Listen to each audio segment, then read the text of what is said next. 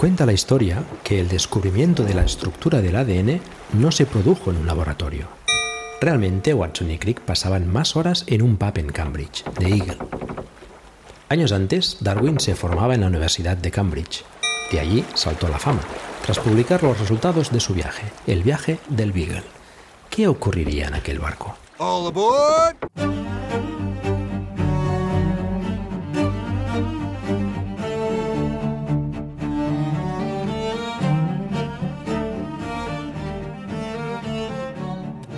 Bienvenidos y bienvenidas a la Taberna del Beagle, un podcast en el que nos sentamos tranquilamente a hablar sobre nuestras inquietudes en la vida. Somos Carmela García, doctora en biología, y Pedro Sánchez, trabajador social, y en este capítulo 5 del mes de enero de 2023 vamos a hablar de evolución humana y virus. Nos queda una silla en la mesa. ¿Te apuntas?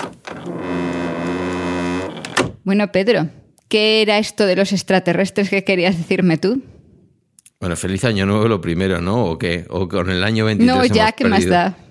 Ya Sí, que ma- Mira, o sea, tal y es como estamos, cinco. mejor vamos a, pero vamos a ignorarlo. Vamos a ignorar que es año nuevo porque si lo piensas, llevamos ya que es el tercer año de peor que el año pasado no va a poder ser. Pues vamos a obviar que es año nuevo, a ver, Hombre. porque no sé, o sea, ya peor que 2022 no puede ser, así que, El 22 no ha sido malo. bueno, eh. O sea, Bueno. depende a qué le preguntes, ¿no? Digo yo. Ya, vale, sí, es verdad también. También es verdad. Que, que es que, ¿sabes? O sea, febrero y marzo de 2022 quedan allá ya muy lejos y te has olvidado. Pero igual ha sido un año así un poco particular, ¿eh? Ha sido raro, sí. Ha sido raro. Pero ya estamos acostumbrados.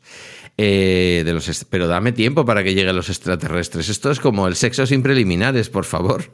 O sea, me metes en los A mí es que me ha matado del susto con ese mensaje en Telegram, que yo lo he leído y en este nombre no sé yo de qué quiere hablar. Así que...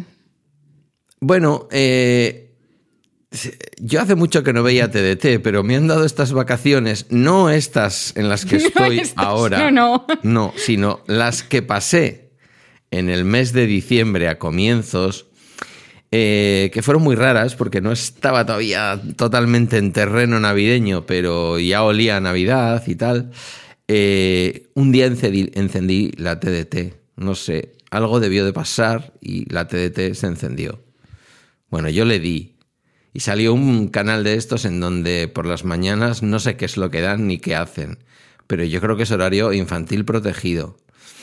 Y estaban dando, digo porque ni me parece medio bien, porque los niños van a la escuela y si un día se quedan en casa con paperas, por decir algo, y ven eso, dirán, No, pero además esto fue en, el puente de diciembre y en esas fechas sí, antes del puente, fue antes del puente. Ah, fue bueno, la iba semana decir- anterior que también estuve libre. Porque durante el puente la mitad de los niños de España estaban de vacaciones. Que la Sí. mitad de las comunidades autónomas resulta que hicieron sí. puente. Sí, pero en el puente me imagino que también había estos programas, porque estos son programas que dan Claro. en canales tipo D-Max y este tipo de canales. eh, que miedito me da, porque esto no es un podcast de series, si no lo diría. Estos son los que van a comprar HBO, como terminen haciendo series de cómo los extraterrestres hibridaron o están hibridando en este momento a la raza humana con una raza extraterrestre. Pues para serie, mejor- pa' serie de ciencia ficción da. Hombre, para serie de ciencia ficción compro. Claro. Para, para documental, ya, asusta. ya, sí, no. Ahí ya. asusta un poco. Aunque salga un profesor de la Universidad de Wisconsin, ¿sabes? Porque luego siempre hay algún médico que ha sufrido en sus propias carnes lo del túnel y la luz y lo cuenta y hace hasta un podcast. Ser científico no te vacuna para que no se te vaya en un momento dado la cabecita por un sitio raro. Hasta hace nada teníamos un señor con un premio Nobel que iba defendiendo la homeopatía. Que se ha muerto. Sí. A lo mejor se trató un cáncer con homeopatía el hombre. No, a ver, a ver, ya tenía más cosas. O sea, también podemos decir que era la edad. Pero, pero bien podría haberse muerto por eso, sin duda. Pues eso. Entonces, ¿qué me pasó? Pues me pasó que, por un lado, mm, me. Claro, lo que tienen estos programas. eh, observé una idea muy sugerente, que es la que yo te planteo para este programa, casi como oyente, ¿no? Mm, Que son los programas que yo más disfruto, en donde te pregunto desde la más absoluta ignorancia, porque Cuando dijimos que íbamos a hacer la taberna del Beagle, tú y yo pensamos que yo aportaría una parte de ciencia social y tú una parte de ciencia, entre comillas, biológica, ¿no? Ciencia natural. Vale, pero en este episodio en concreto es toda, toda mi curiosidad eh, llamando a la puerta de tu conocimiento.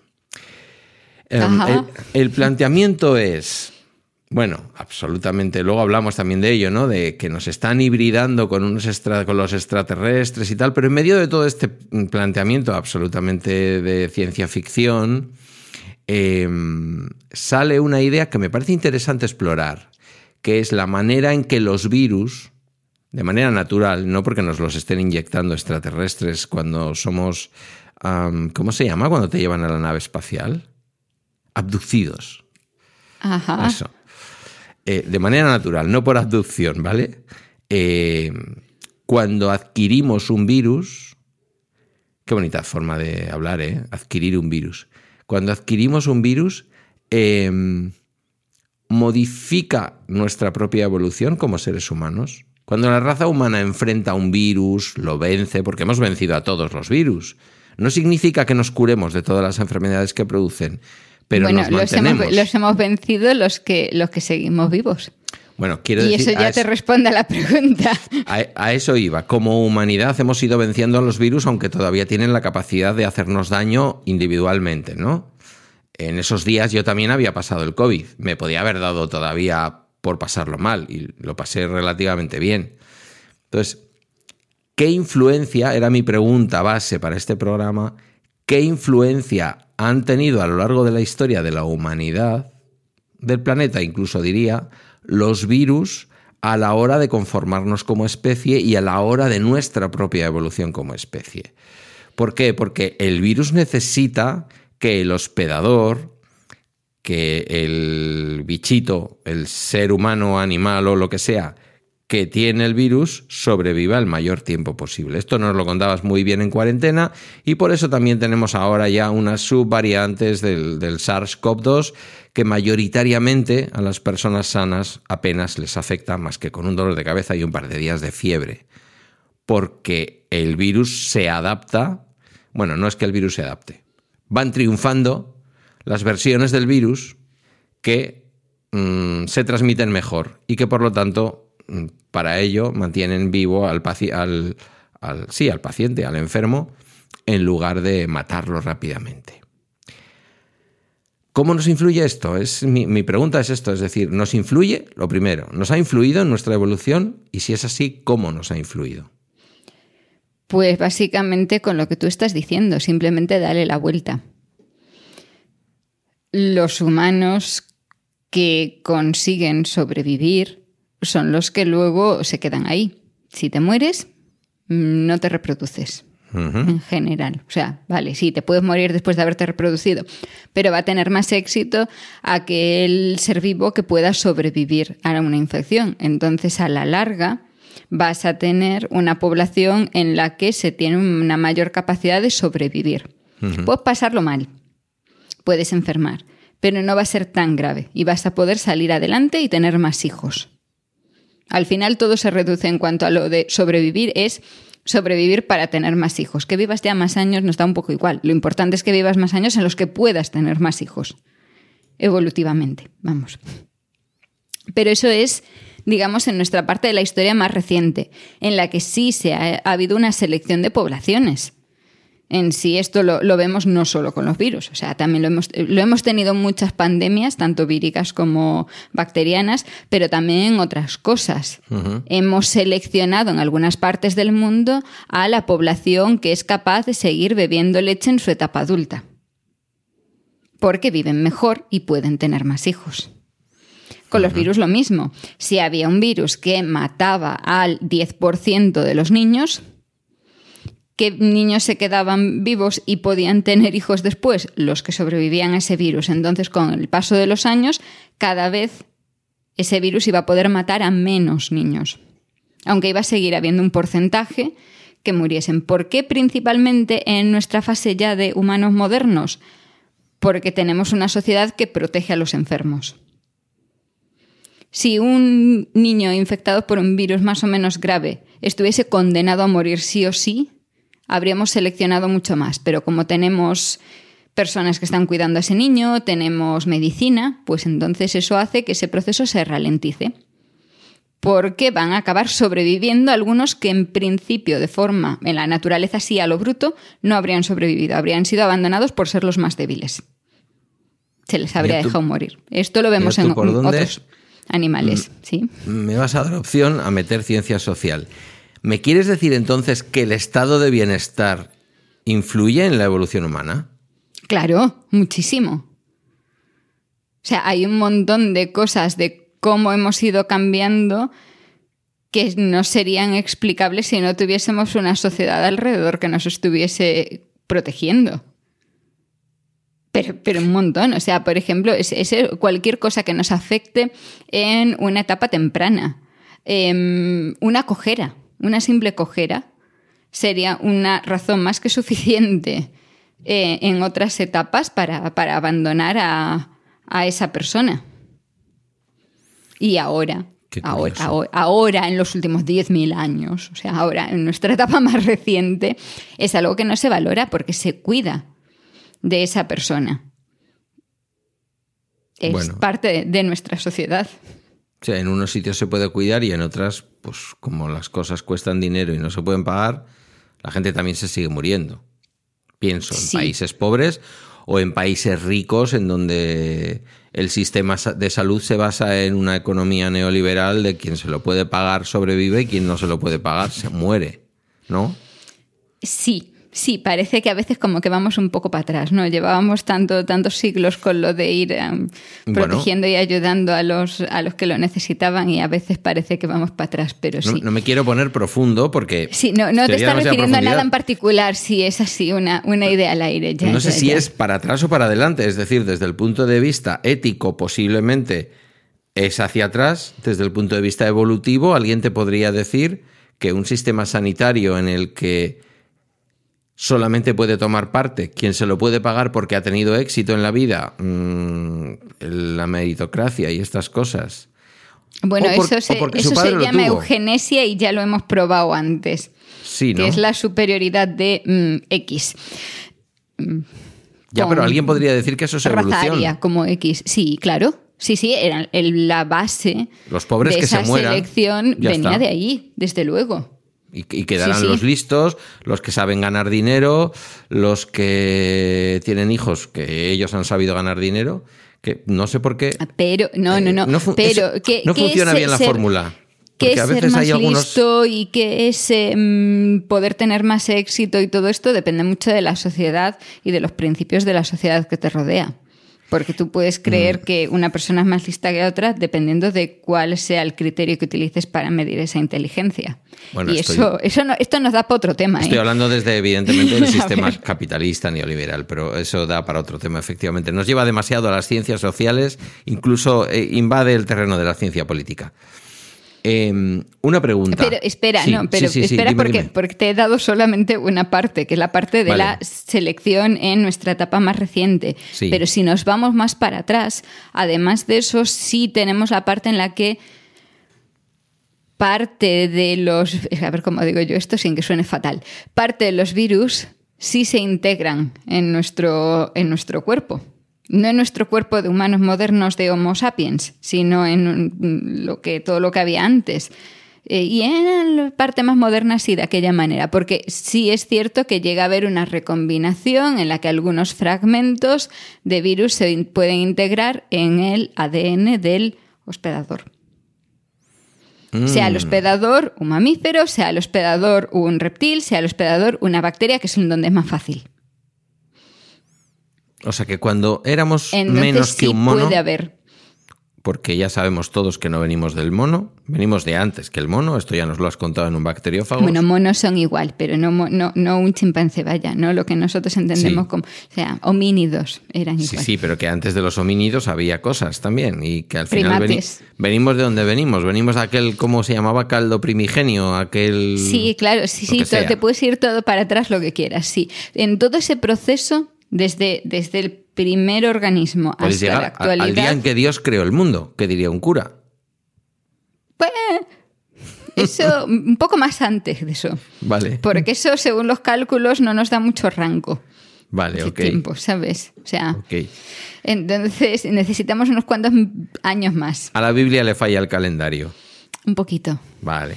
Pero bueno. Pero también nos podemos quedar con aquello de es una forma de hablar y realmente cuando tú echas las cuentas no es así, sino que tienes que poner unos poquitos ceros. Y Sí, era una tampoco cuadra la edad de Matusalén. ¿no? ahí- No. y eso Pero no bueno. significa. Vale, vale. No, detalles. No- no nos metamos Pero en vamos, líos. no, sí, desde, desde el principio, desde los Mm. primeros organismos en los que ya hubiese una diferencia entre otras cosas y virus o mm, material genético diferenciado, desde esos principios hasta ahora ha habido numerosos pasos en los que ha habido mezcla y ha habido interacción entre el material genético del hospedador y del huésped. Bien, em, te voy a meter en un aprieto porque esto no sé si lo tienes repasado para, la, para, la ulti- para el último examen.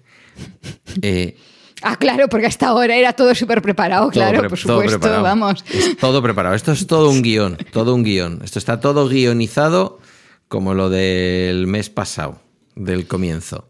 Em, entiendo que primero se empiezan a generar esos seres vivos que finalmente terminarían dando lugar a homínidos y a lo que hoy somos. Y en algún momento de ese proceso aparecen los virus o, o hay algo realmente, teorías científicas que tengan mínimamente algo de valor que nos explican si los virus estaban antes, si los virus vinieron después, Los virus estaban muchísimo antes. estaban mucho antes. Los, viru- los virus están desde el principio. Y estarán Vamos a hasta el ponerlo final. así. O sea, lo que, lo que no está claro es en qué momento podemos, o sea, podemos verlos como lo que ahora entendemos por virus. Pero porque también tenemos virusoides, también tenemos viroides, también tenemos otras cosas que son un trozo de material genético y punto, ¿no? Entonces, esas cosas ya estaban desde el principio, porque en sí, lo Sí. pri- antes de que tengamos algo que podamos llamar una célula, ya teníamos un material genético que se estaba replicando. Lo que pasa es que no tenía así muy controlado esto de estar limitado en el espacio. Podemos llamarlo célula desde el momento en el que tenemos un material genético que está rodeado de una membrana que lo separa del resto. Si no hay membrana que lo separe del resto, Es material genético ahí a su bola. y en cierta manera podemos decir que es un virus. Claro, y eso podríamos, claro, eso entraría ya en una, mm, eh, no un virus como tal, pero sí una cosa parecida. ¿Qué pasa? Que un trozo de material genético rodeado de una membrana no deja de ser en parte un virus. Luego vienen el resto de, mm, de estructuras que tiene una célula. Una célula, pues como sería una bacteria, si nos vamos a esa idea de, de inicio, ¿no? Pero claro, o sea, es que en ese comienzo, en esas primeras cosas, es muy difícil saber qué es una cosa o qué es otra, porque claro, se tiene que poder copiar a sí mismo, pero cómo se copia a sí mismo, pero depende o no depende de otro organismo. Claro, en el momento en el que ni siquiera tenemos muy claro qué es dentro y qué es fuera y qué se está replicando solo o necesita de otras cosas, pues realmente lo que se piensa en estos momentos es que es eso, los virus, lo que englobamos en el conjunto de virus, viene desde el principio principio, muy al principio. Eh, ¿qué Otra cosa es sí. que luego vayan evolucionando hasta lo que son virus actuales, que hay virus que nos infectan ahora a nosotros, que estaban ahí antes de que fuésemos humanos Homo sapiens, Mm. y hay algunos que surgieron después de que fuésemos Homo sapiens. Algunos ya vienen de antes, pero otros son más recientes, porque también tienen su propia línea de ir dividiéndose y esas cosas. Claro, esto se ve muy bien cuando, recomendación no patrocinada, por favor, id a visitar el, uno de los mejores museos que hay en toda España, y yo diría que en, que en medio mundo, que es el Museo de la Evolución Humana en Burgos. Es mala fecha, sí, hace frío fuera, pero mejor se está dentro, o sea que no dejéis de ir. Eh, digo que ahí se ve cuando ves el surgimiento, digamos, de la humanidad como tal, o de la protohumanidad, si queremos llamarle así, los primeros homínidos, y lo comparas con la vida de nuestro planeta, eh, este es un clásico que se suele decir, estamos en el, en el último minuto, o sea, llevamos en la. Tierra nada y menos. Sí, es ayer. Como mínidos, digo. Sí. Sí, como, como humanos modernos llevamos un suspiro y como eh, todo lo que es la historia de homínidos, o sea, de cosas que se parezcan remotamente a un humano actual, es desde anteayer. Entonces, y enlazando con la parte más mm, gore o bruta del programa que estaba viendo yo, pero de una manera más suave, ¿vale? Algo que podría aproximarse más a la ciencia o que incluso podría ser teorizado por científicos de una manera menos grosera que decir que hay unos alienígenas que nos están hibridando con humanos y alienígenas y estas teorías eh, tan graciosas. Em, hay, al- no voy a decir científicos, pero hay gente que teoriza sobre, yo creo que huyendo realmente a la gran pregunta, ¿no? Y es cómo nace la vida, que tiene otras respuestas científicas evidentes, pero que para los no, o sea, para los más legos en la materia como yo, pues eh, no tiene una respuesta fácil. Y entonces hay mucha gente que encuentra más sencillo pensar es que la vida vino de fuera.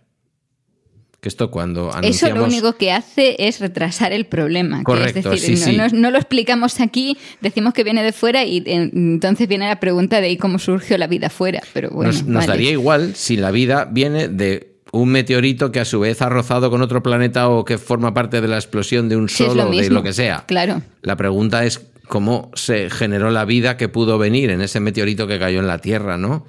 La explicación de, de esa sopa. Yo no sé cuál es el nombre técnico. Yo le digo sopa primigenia. No sé si ese. Es- es un nombre sí, es bastante mm, técnico eso. Vale. Sopa primordial. Sopa, Sopa, sopa primordial, eso es. Mm, Nos da igual que fuera en este planeta o en otro. Queda muy bonito decir, la vida se produjo, nació realmente, en- eh, es vida extraterrestre, procedemos de las estrellas. ¿Por qué no? A ver, proceder, procedemos de las estrellas seguro, porque la Tierra procede de mm, que se junten cachos que estaban por ahí sueltos. O sea, mm, Sí, pero no es lo mismo que proceda. al final nuestro- es lo mismo. No es, no es lo mismo que esta tercera roca desde el Sol, que es la Tierra. Somos lo terce- los terceros, ¿no? Sí.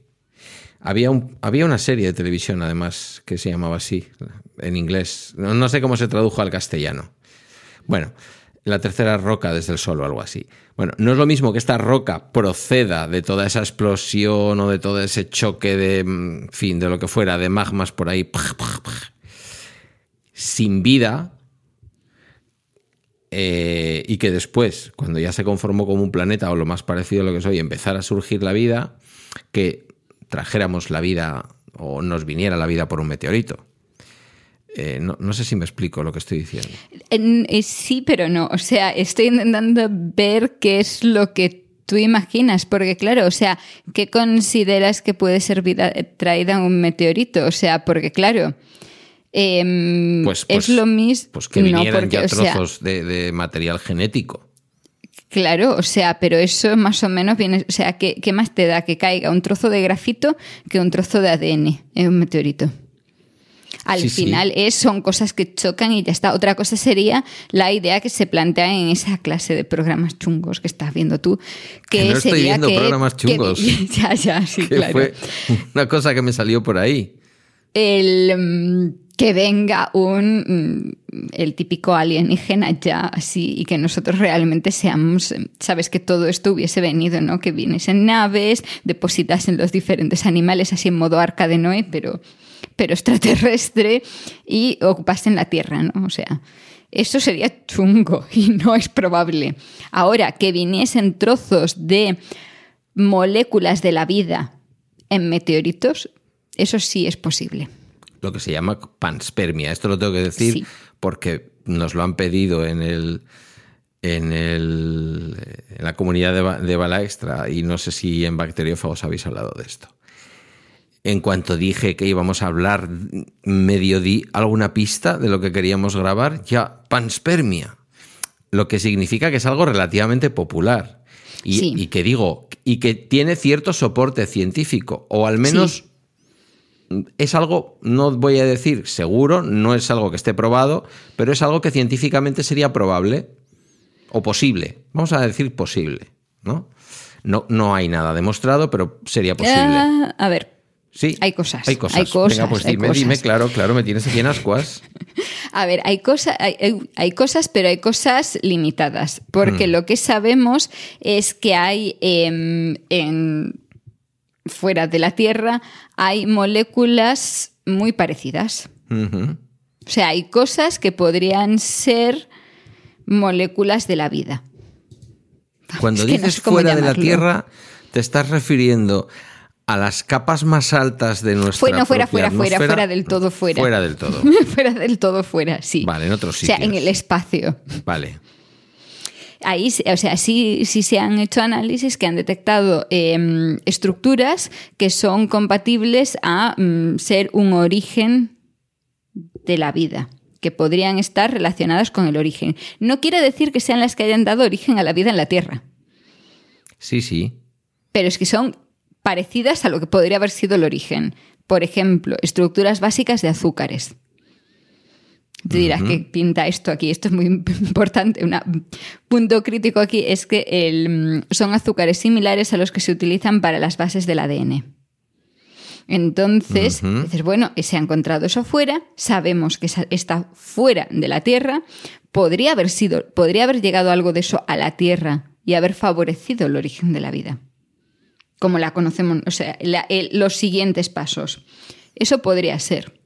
También puede ser totalmente independiente, que ninguna de esas cosas llegase nunca a la Tierra y en la Tierra apareciese por otra vía.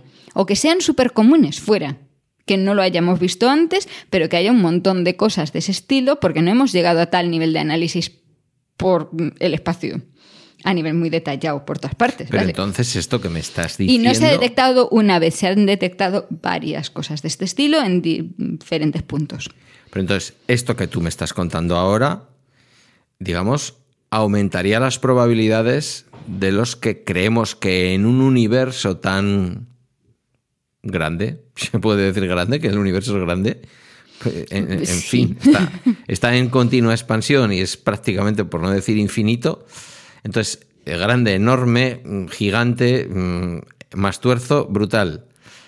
Eh, lo que me estás contando a, a mis ojos, nuevamente digo, de absoluto ignorante de estas cosas, aumenta las probabilidades de que a lo largo del universo se hayan replicado situaciones parecidas a las de nuestro planeta y por lo tanto hayan podido surgir formas de vida más o menos simples, más o menos complejas. Vete tú a saber en qué momento de su propia historia planetaria o, universal están, pero que haya otros lugares que, o por delante o por detrás, están en el mismo camino de la vida en la Tierra. Es decir, que haya vida extraterrestre, quiero decir. En sí, el, el tema sería, por una parte, el que mm, si nosotros lo consideraríamos vida como tal, ¿no? Porque nosotros tenemos una idea muy clara de lo que es un ser vivo. Mm. Entonces puede haber estructuras en otros sitios que nosotros no las considerásemos vida, aunque hu- hubiesen seguido una línea muy parecida a nuestros inicios, pero claro, o sea, no tendrían por qué seguir la misma línea, o sea, partiendo de la misma base, podrían haber tenido un camino totalmente diferente. Entonces ahí vendría él si nosotros estaríamos considerando eso vida o no. De hecho, acuérdate, en cuarentena, ¿cuántas veces hemos hablado de si el. ¿Qué es un ser vivo? Es eh, que si claro, un virus está vivo o no, SARS-CoV-2 claro. ¿Está vivo o no está vivo, no? Claro, si no siquiera somos capaces de acabar de mm, tener claro que es estar vivo aquí, pues claro, o sea, porque eh, estamos llevándolo a las, mm, al nivel más básico, ¿no? O sea, porque mm, llamamos vida a un ser vivo. Ujú. Pero claro, ahora estamos hablando de- del último cachito en el que se puede dividir, que es eso, un, un cachito de un azúcar. Pues claro, a lo mejor es que eso da lugar a otra cosa completamente diferente de lo que nosotros consideramos un ser vivo, aunque se esté partiendo del mismo tipo de, de moléculas. Lo cual, por una parte, estaría eso. Y luego, claro, o sea, mm, las condiciones si es algo totalmente al azar, que es lo que creemos, ¿no? O sea, puede haberse dado a- como nosotros lo vemos en la Tierra, en otro sitio en el que tuviesen las mismas cosas podría no haberse dado simplemente por unas condiciones completamente diferentes. De todas formas, según vamos haciendo más y más pruebas, estamos viendo que hay entornos que pudieron ser o podrán ser similares a los de la Tierra o podrán tener condiciones suficientemente válidas como para poder desarrollar vida como en la Tierra. O sea, es más que nos falta conocimiento del resto que em, otra cosa. En sí, ningún científico que haya explorado el universo va a decir nunca él es imposible que haya vida en otro planeta. Lo que va a decir es que es imposible que haya humanos iguales a nosotros o todos los seres vivos, la vida como en la Tierra. Eso sí. Es imposible. Porque tendríamos que tener exactamente las mismas condiciones. Ajá. Mm, hay demasiados procesos de. Al, podría haber surgido igual que la Tierra, pero haber evolucionado igual que la Tierra, tener todo exactamente igual, tener lo mismo que tenemos nosotros ahora, es tan es altamente improbable, es prácticamente imposible. No vamos a encontrarnos con otros humanos por ahí. Bueno, y ya que estamos en Pero estos sí podríamos encontrarnos con otros seres vivos. Ajá. Cierto.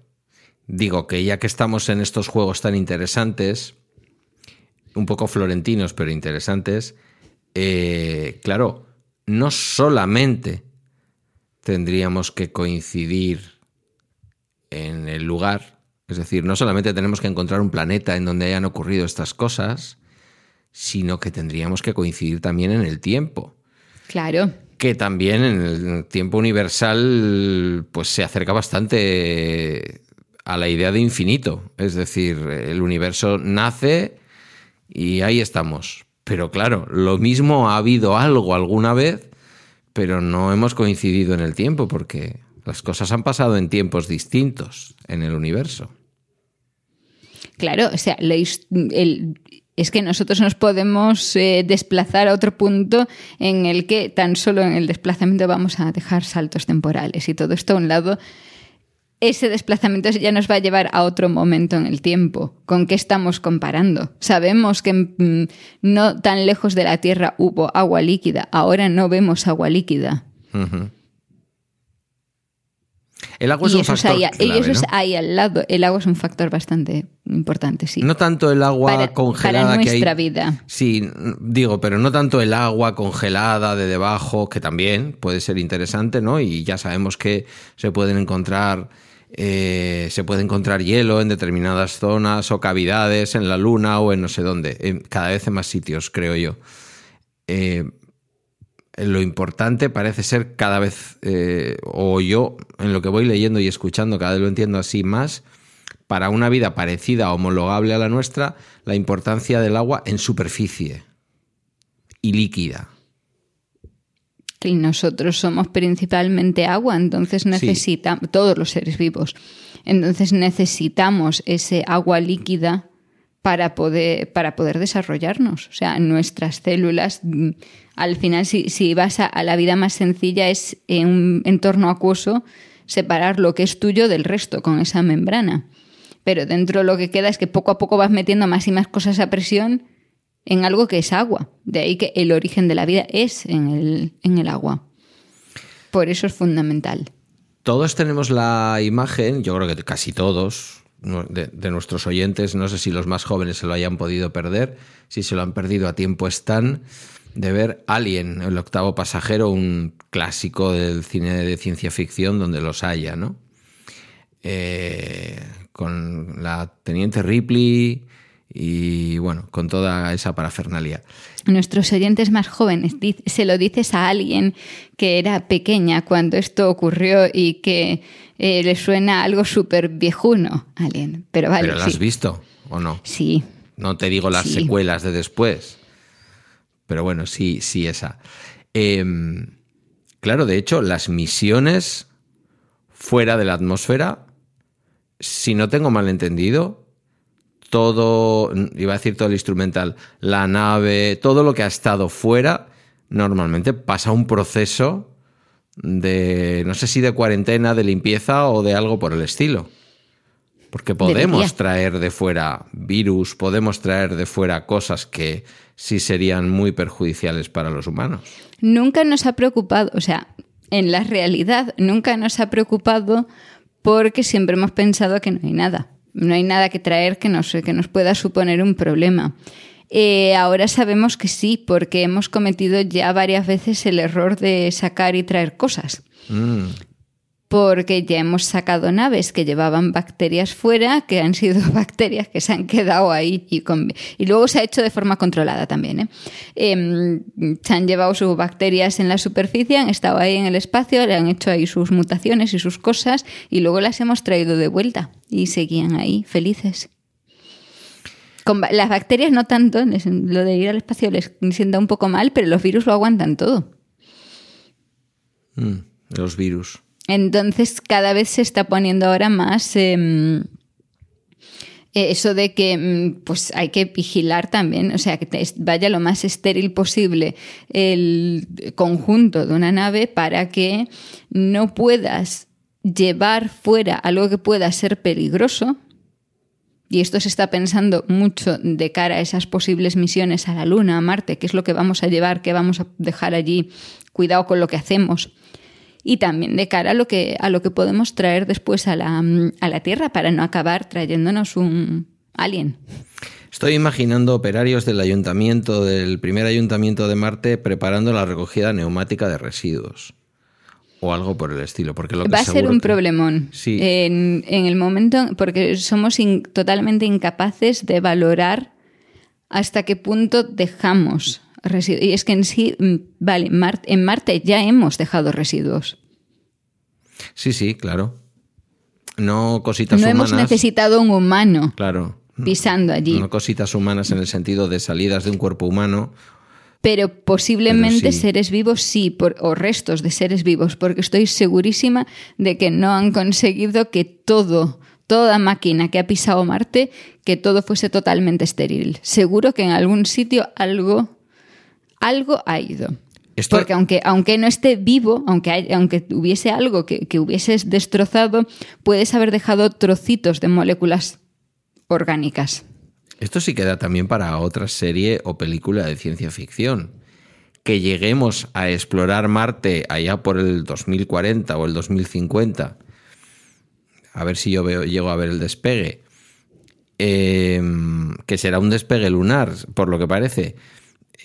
Y que cuando lleguemos haya vida en Marte. Pero que sea vida que llevamos nosotros hace 100 años.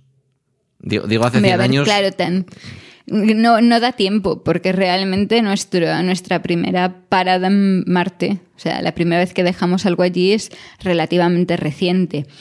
Pero en la Luna mm, ya llevan unos añitos allí las cosas que dejamos. Vete tú a saber. Así que Vete tú a saber. Este es el tono conspiranoico al que vamos a llegar hoy. ¿eh? De aquí no vamos a pasar.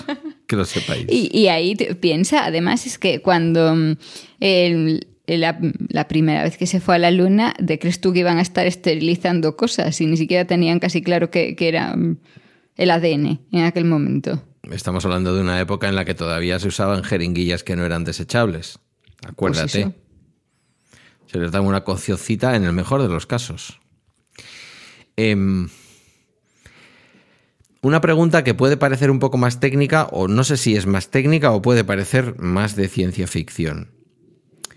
¿Podría llegar a existir un virus que de manera proactiva, no voy a decir que sea consciente, que esto ya lo decía yo en cuarentena y me mirabas raro, pero que cuando te infecta mm, libere algún tipo de mecanismo de los que liberan los virus, que en lugar de ser malito y ponerte con catarro y ponerte con fiebre y ponerte con esas cosas, además de eso, porque fiebre un virus casi siempre te va a producir, eh, haga algo para que tu vida se alargue de manera egoísta, como diciendo, sí, sí, porfa, mm, tú mantente vivo. ¿Qué necesitas? ¿Necesitas un aminoácido? Yo te lo doy para alargarte la vida porque yo necesito que tú vivas más.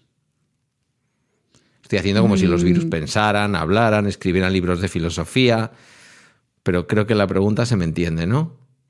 Sí, a ver. En el caso de los humanos, esto es complicado porque en general los virus tienden a dejarnos antes. Mm. Hay virus que se quedan en el cuerpo, o sea, que te infectan una vez y se quedan ahí para siempre y reaparecen cuando les viene en gana. A la mínima que te agobies un poco. Eh, como los herpes, ¿no? Pero, pero claro, en general un virus nos infecta, se multiplica y se pira a otro humano. Entonces, en ese caso, claro, ya no tienes ese para qué va a querer alargarte la vida, si total se va a pirar antes. Pero sí hay casos en los que se quedan y en ese caso sí tendría, sí tendría sentido y sí podría ser. Lo que no se me ocurre es cómo, porque claro, es un- una situación más complicada. En el caso de un humano, la longevidad son muchos factores. Porque, claro, o sea, puedes, eh, sí, sí puede haber cosas y sí tenemos microorganismos varios, incluyendo virus, que nos ayudan a vivir mejor ya en la actualidad. O sea, que ya conocemos que esas, esas cosas intestinales, por ejemplo. Bacterias, por Sabemos ejemplo. que hay, que hay bacterias y virus que em, alteran nuestro metabolismo, dan, hacen ciertos cambios que permiten que vivamos mejor. Podría hacerse algo similar eh, de cara a la longevidad, que, al final, ¿cómo lo valoramos? ¿no? O sea, que es em, esa longevidad, el que no te mueras antes de tiempo por otra cosa, por ejemplo. Y eso sí podría hacerlo fácilmente un, un virus. Se podría, se podría dar esa situación, eso sí me lo puedo imaginar. Pero lo que sí te puedo confirmar es que esto pasa con bacterias. Porque los virus, los bacteriófagos, cuando infectan a bacterias, en muchos casos sí les aportan cosas que hacen que vivan mucho más, protegiéndolas del entorno. Por ejemplo, mm, proporcionándoles una toxina que les permita mm, vivir por encima de otras bacterias que, que están en el mismo entorno. Y sobre- sobrevivir mucho más tiempo. Serían como las rémoras, estos peces pequeños que van con los grandes, que se aprovechan de los grandes y que están interesados en que el grande, evidentemente, eh, siga Claro, es una, ¿no? es una relación de, de un comensalismo. Sí. Sí, ah, claro, Mm. eso pasa y eso nosotros sabemos que, que es eso, que tenemos eh, microorganismos dentro que, que lo favorecen. Lo que no sabemos es hasta qué punto otras cosas también pueden ayudar, porque sí hay, tenemos muchos cambios basados en, en infecciones que hemos tenido. Pero hasta qué punto eso, eso nos afecta, pues es difícil. Cuando ni siquiera tenemos muy claro cuál es el origen de algunas enfermedades, pues cómo saber si un virus puede estar afectando para bien o para mal, si ni siquiera sabemos qué la produce. Claro, se me está ocurriendo, según te escucho, que podría tener mm, como un recorrido más rápido esto con la intervención humana de la ciencia, es decir, que un grupo de científicos y científicas decidieran investigar si haciendo no sé qué con tal bacteria o haciendo no sé qué con tal virus, se puede luchar ya no para que uno viva 120 años, sino contra una enfermedad concreta, contra un tipo de tumor, contra un tipo de... Claro, o sea, eh, em, por ejemplo, dices que haya un virus que se dirija a un tipo de tejido concreto y que allí pueda evitar que una proteína mm, genere o favorezca, facilite que siga creciendo un tumor. Claro, un virus, me, eso, me lo invento. eso, eso, eso no te lo inventes porque eso ya está ya hecho. existe, vaya, voy tarde. ¿Ves? Otra cosa es lo de estar hecho y que esté usándose que- así a diario, eso ya es otro tema. Y ¿no? que funcione Además, bien. ya sabes que en el caso de los eh, tumores hay millones, o sea, Claro. que tengas un- una terapia de ese estilo en un caso concreto, en casos aislados, mm, es que son casos aislados y cada, casi cada tumor es un universo Sí, diferente. sí. De la misma manera que es difícil hablar de que un de que un solo microorganismo evolucione de tal manera que alargue la vida de un ser humano, es hablar, aunque digamos desde el punto de del marketing, desde el punto de vista del marketing, para captar fondos, para que donemos dinero a la lucha contra el cáncer, para muchísimas cosas. Es más fácil hablar de la cura del cáncer. Realmente el cáncer son cientos de enfermedades distintas. Claro, es que decir que hablar de la cura del cáncer es como hablar de la cura contra el virus. ¿Qué virus? Pues sería una, una comparación similar, porque realmente, claro, o sea, ya no es, es que ni siquiera es el cáncer de este tejido, el cáncer de este órgano. Es que cuando hablamos de cáncer de estómago, pues hay muchos tipos. O sea, que habría virus que no sé si son buenos de partida o la investigación humana los convierte en buenos, que ya se estaría trabajando investigando se hace, son virus artificiales que se, generan para orientarlos como una terapia anticancerígena. Es lo más fácil de pensar de todo, ¿no? Porque al final los virus atacan a las células y se meten en las células. Voy a, voy a simplificarlo como el paleto científico que soy. Es decirles, este tipo de células son las que tú te cargas y las que tú las que hacen que tú puedas seguir adelante con tu con tu no vida o lo que sea que tienes. Identificadas esas células que son las que producen, me lo invento, el cáncer de páncreas de tipo X, eh, en la teoría un virus sería capaz de ir a por esas células, atacarlas y acabar con ellas, igual que acaba con las células de los pulmones una neumonía o lo que sea. A ver, lo que puedes es dirigir el virus para que vaya a este tipo de células y en ese tipo de células bloquee este... Mm, Crecimiento, la reproducción. bloquee este mecanismo que hace que esas células sigan creciendo. Vale. Eso lo puedes hacer. Si sabes qué es lo que tienes que hacer, eso lo puedes hacer. El problema que tenemos es saber qué es lo que hay que bloquear.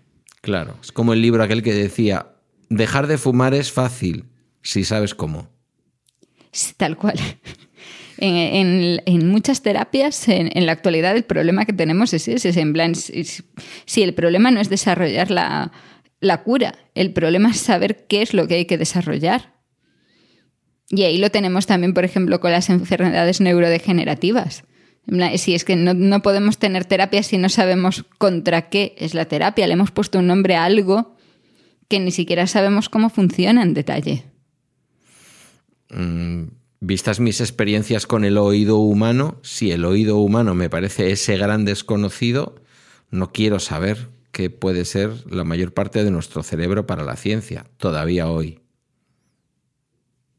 Nos queda mucho camino. Nos queda, todavía mucho por, por saber. Entonces, claro, o sea, para poder curarlo, primero tenemos que saber cómo está funcionando y qué es lo que no está funcionando.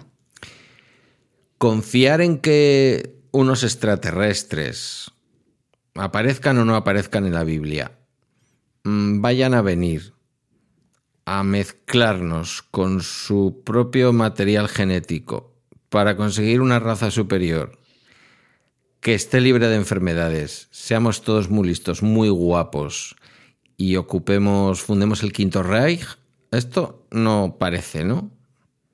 Esto la ciencia ya tiene algo más de dudas, ¿no? Sí, a ver, o sea. teniendo en cuenta que, ya ahí no nos pondríamos de acuerdo en que, cómo, cómo esperaríamos que fuesen esos extraterrestres, pues claro, como para luego pensar que van a venir, van a venir y hacer qué. O sea, si nosotros fuésemos a otro planeta y nos encontrásemos algo así, ¿qué haríamos? Igual ni los reconoceríamos.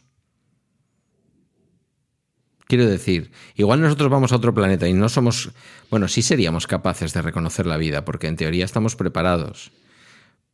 Pero podría llegarse a dar el caso de que fuéramos a otro lugar del universo, estuviéramos contemplando la vida y no fuéramos capaces, con la ciencia que tenemos hoy, de entender que lo que tenemos delante son seres vivos?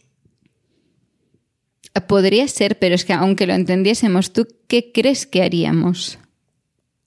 Una vez que llegamos y decimos, uy, hay unos bichos ahí. Liarla.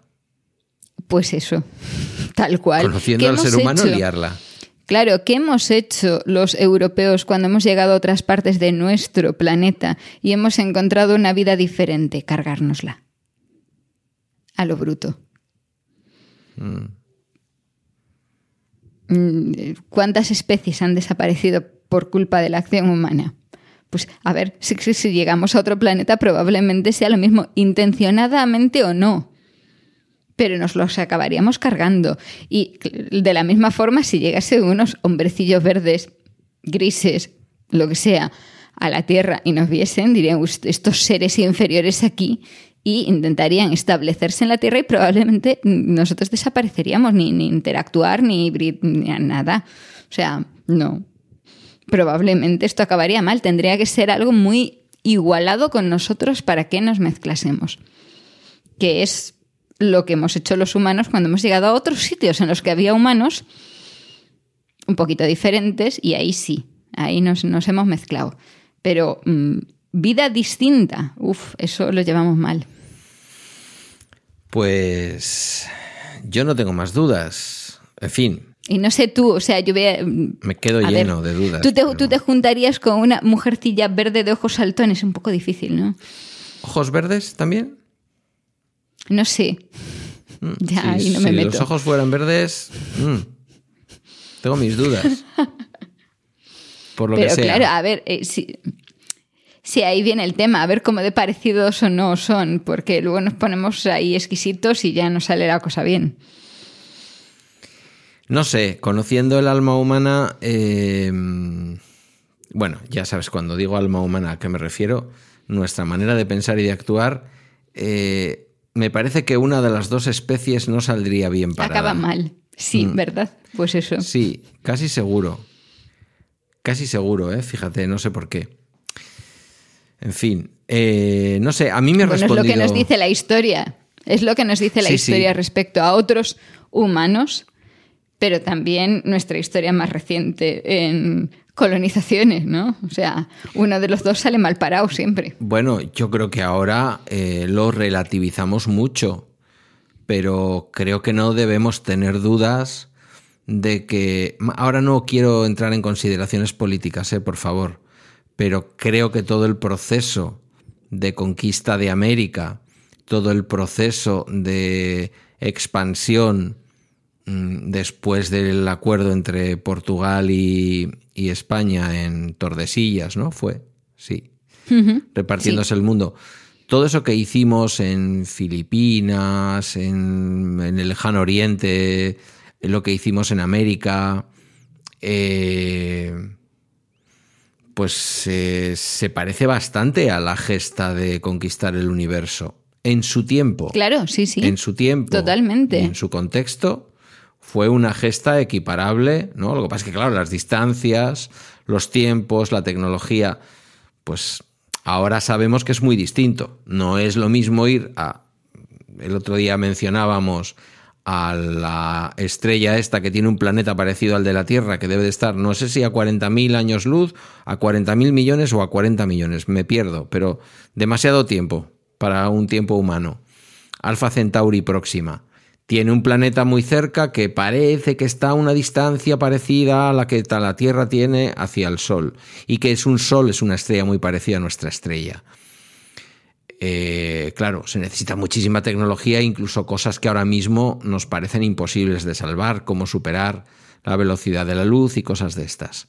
Pero si salvamos eso, eh, lo que tuvo que pasar por la cabeza de los conquistadores en aquella época, de todos aquellos aventureros, desde el punto de vista de lo que suponía de reto, para mí, incluso para los países que había en aquella época, ¿no? Para el reino de Castilla, para lo que fuera, eh, era algo muy parecido. O sea, era gente que prácticamente iba a morir. Mira, hace poquito se ha cumplido, se han cumplido los 500 años, ¿no? de la circunnavegación de Magallanes y el Cano. Sí. Bueno, no sé si volvieron. Eso salieron, la mayor parte de los que iban en ese viaje no volvieron. Volvieron una docena y porque eran todos medio vascos, que si no, ni eso. Y de aquella manera, ¿eh? O sea, de aquella manera. Quiero decir, eh, claro, bueno, no sé, nos hemos ido a las estrellas, pero porque posiblemente sea difícil dar una respuesta a las preguntas que yo tenía hoy para ti sin hacer ese pequeño viaje también por, por las estrellas.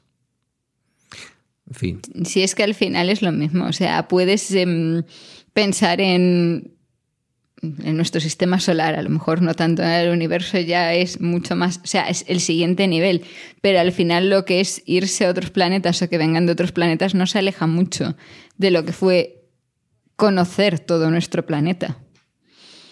Y es cierto, o sea, al final, si piensas en las. Em, en las primeras películas de ciencia ficción, en los mm, libros de los 50, 60, la perspectiva que se da es muy parecida. Cuando todavía no se conocía cómo era ir al espacio, la forma en la que se presentaban los viajes en el espacio era muy parecida a los viajes en barco por la Tierra. Ahí tienes, por ejemplo, todas las historias de mm, Isaac Asimov que van muy en la línea de lo que es un viaje en la Tierra.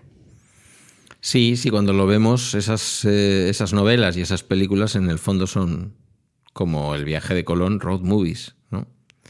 Es eh, el viaje y las dificultades del viaje y todo lo demás. Bueno, pues yo, insisto, mm, estoy respondido. No sé si hay algo que tú creas que quieres eh, decir. Vamos, 54 minutos, una horita, está bien. O sea, podríamos acabar ya, pero no sé si me dejo algo. En mi infinita curiosidad se me escapa algo que tú creas que merece ser respondido aunque yo no lo haya hecho la pregunta.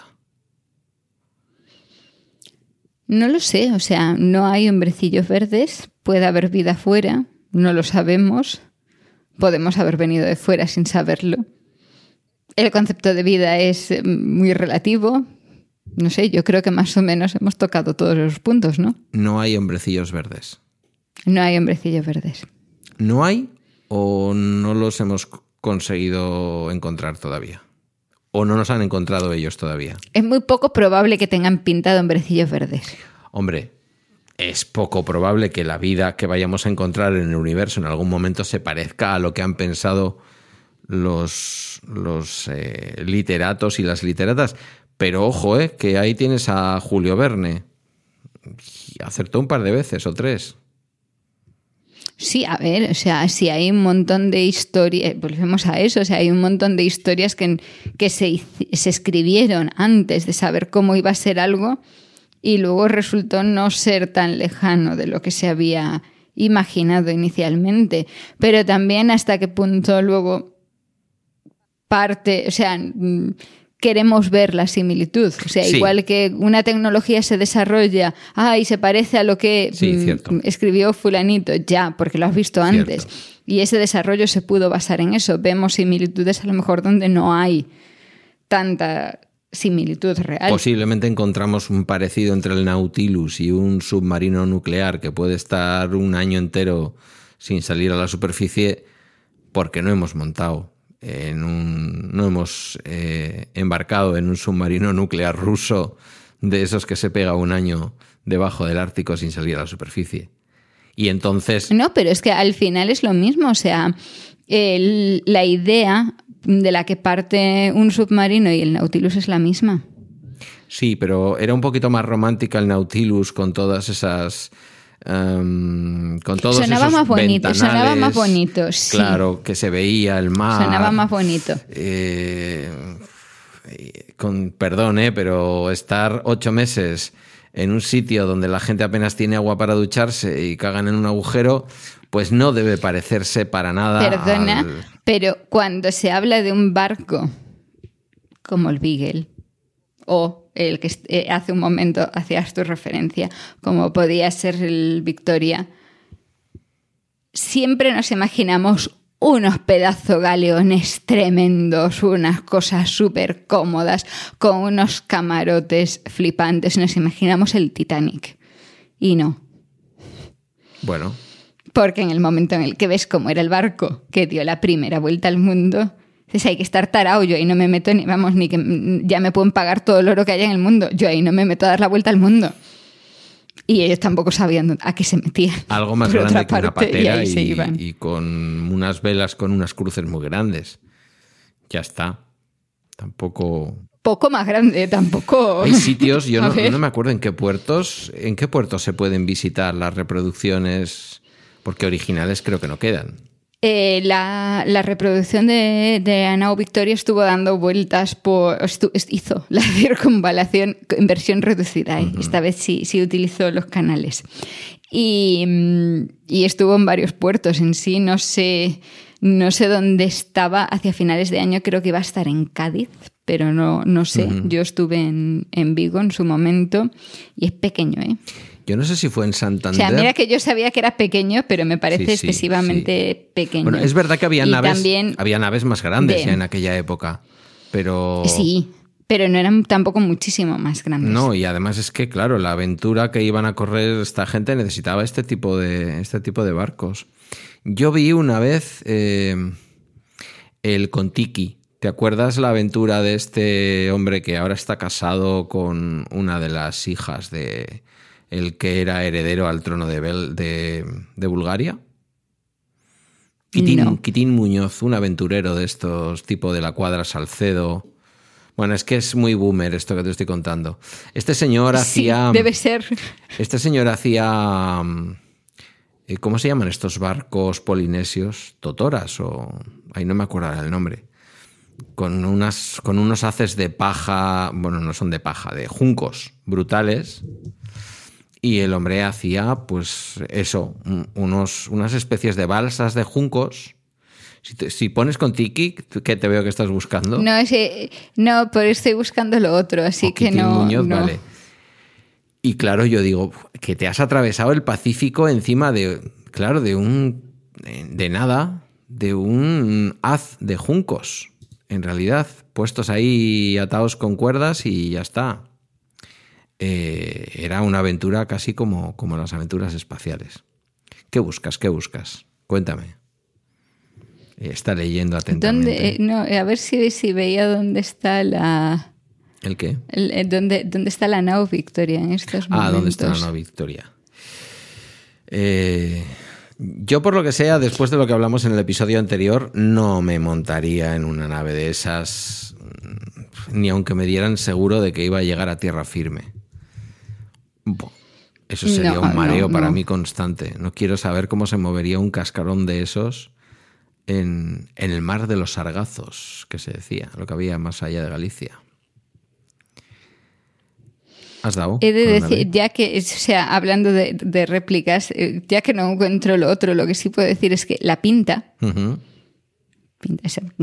Colón y tal, eh, la, la que la la primera que y volvió diciendo, María. "Hem- hemos encontrado una cosa ahí que, que creemos que son las indias, pero no. Eh, hay una réplica en Bayona que se puede visitar. En la y Bayona esa está allí gallega. permanentemente. En la Bay- Bayona y no Bayona, sí. En la gallega, en la que está allí cerquita de Portugal. Y también mm, misma sensación de, uy, esto es más pequeño de lo que yo había ¿La imaginado. diferencia de pronunciación entre las dos bayonas, me lo explicas? ¿Cómo, cómo se escribe la bayona gallega? Con, con I latina. Ah, bueno, claro. Es que para mí la bayona de Bayona del País Vasco francés yo también la escribo con I latina. Tú la has pensado Ya, pero en no sé, Bayona sí. con Y traída directamente del francés, que seguramente sea su nombre en Claro, castellano. ¿eh? com- claro. Sí, sí, vale, vale, perdón. Se me ha ido la olla, vale, ok. Pero es que en francés tampoco es Bayona. No, es Bayone, con dos Ns. Claro. Sí, sí. Correcto. Pero bueno, algunos pensarán que como es Vosotros la escribís eh, con I latina. B-A-I o- I latina O-N-A, Bayona. Vale. Sí, En entonces escribís y. Vale, entonces escribís igual, igual, que, igual la que, la, gallega. que la gallega. Sí, sí. Siempre he pensado qué conexión tenían esos dos, esos dos pueblos. Algún día lo miraré. Algún día lo miraré. Bueno, que nos cierran la taberna, así que tendremos que llevarnos la conversación a otra parte. Esta primera conversación del 2023, que sí va a ser un buen año. Venga, di conmigo. Va a ser un buen año. No, no, no, no, no, Dilo. no, no, no, no, No. Quita. Bueno, sea lo que sea, encontraréis más información sobre los temas tratados, que no lo ponemos nunca, no. en las notas de este capítulo y en emilcar.fm barra la taberna, donde podéis también descubrir otros podcasts de la red. También podéis hacernos llegar vuestros comentarios, preguntas y sugerencias a través de Twitter, donde nos encontraréis como arroba cgdoval y arroba el ojo que ves, a través de Mastodon también. Eh, y bueno, pues nada más, hasta el próximo capítulo con un nuevo tema y en un nuevo puerto.